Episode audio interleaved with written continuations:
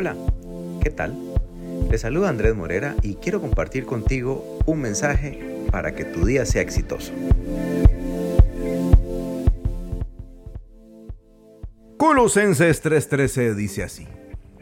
De modo que se toleren unos a otros y se perdonen si alguno tiene queja contra otro. Así como el Señor nos perdonó, perdonen también ustedes. Sí, perdonar es una elección personal.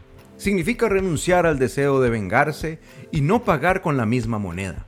Perdonar es superar lo que sucedió para dar oportunidad a una nueva trayectoria.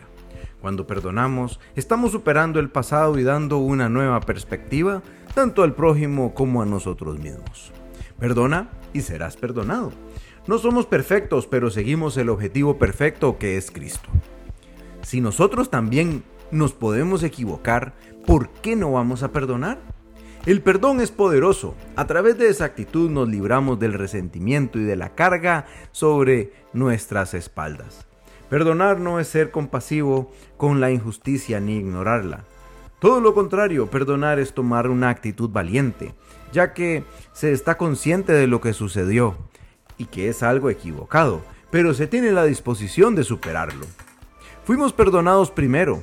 Jesús nos perdonó de nuestros pecados. Nuestro destino era la condenación y la muerte eterna, pero Jesús eligió y Él prefirió perdonarnos. Él se entregó a sí mismo a nuestro favor. Somos fruto del perdón, somos libres del pecado. No guardes resentimiento y perdona. Y para eso Karim nos va a contar unos consejos de cómo quitar la carga de nuestras espaldas. Si se te hace difícil perdonar a alguien, habla con Dios. Él nos oye y se mueve a través de la oración. El Espíritu Santo nos aconseja y nos da dirección. Recuerda que fuiste el perdonado primero. Quien perdona, ama y es amado por Dios. El resentimiento nos mantiene presos. Puede ser difícil y hasta doloroso, pero el perdón te librará del rencor que te atormenta. Señor, soy fruto de tu perdón y quiero estar libre de resentimientos. Perdonar es un aprendizaje. Enséñame a perdonar. Quiero ser como tú, quiero amar y ser amado. Sé que el perdón es parte del amor.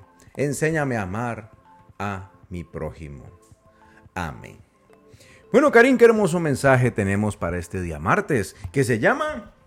Elige perdonar. Elige perdonar, te invitamos a compartirlo. Le damos gracias a su Biblia y como siempre te deseamos un excelentísimo día y nos escuchamos en el futuro. Chao.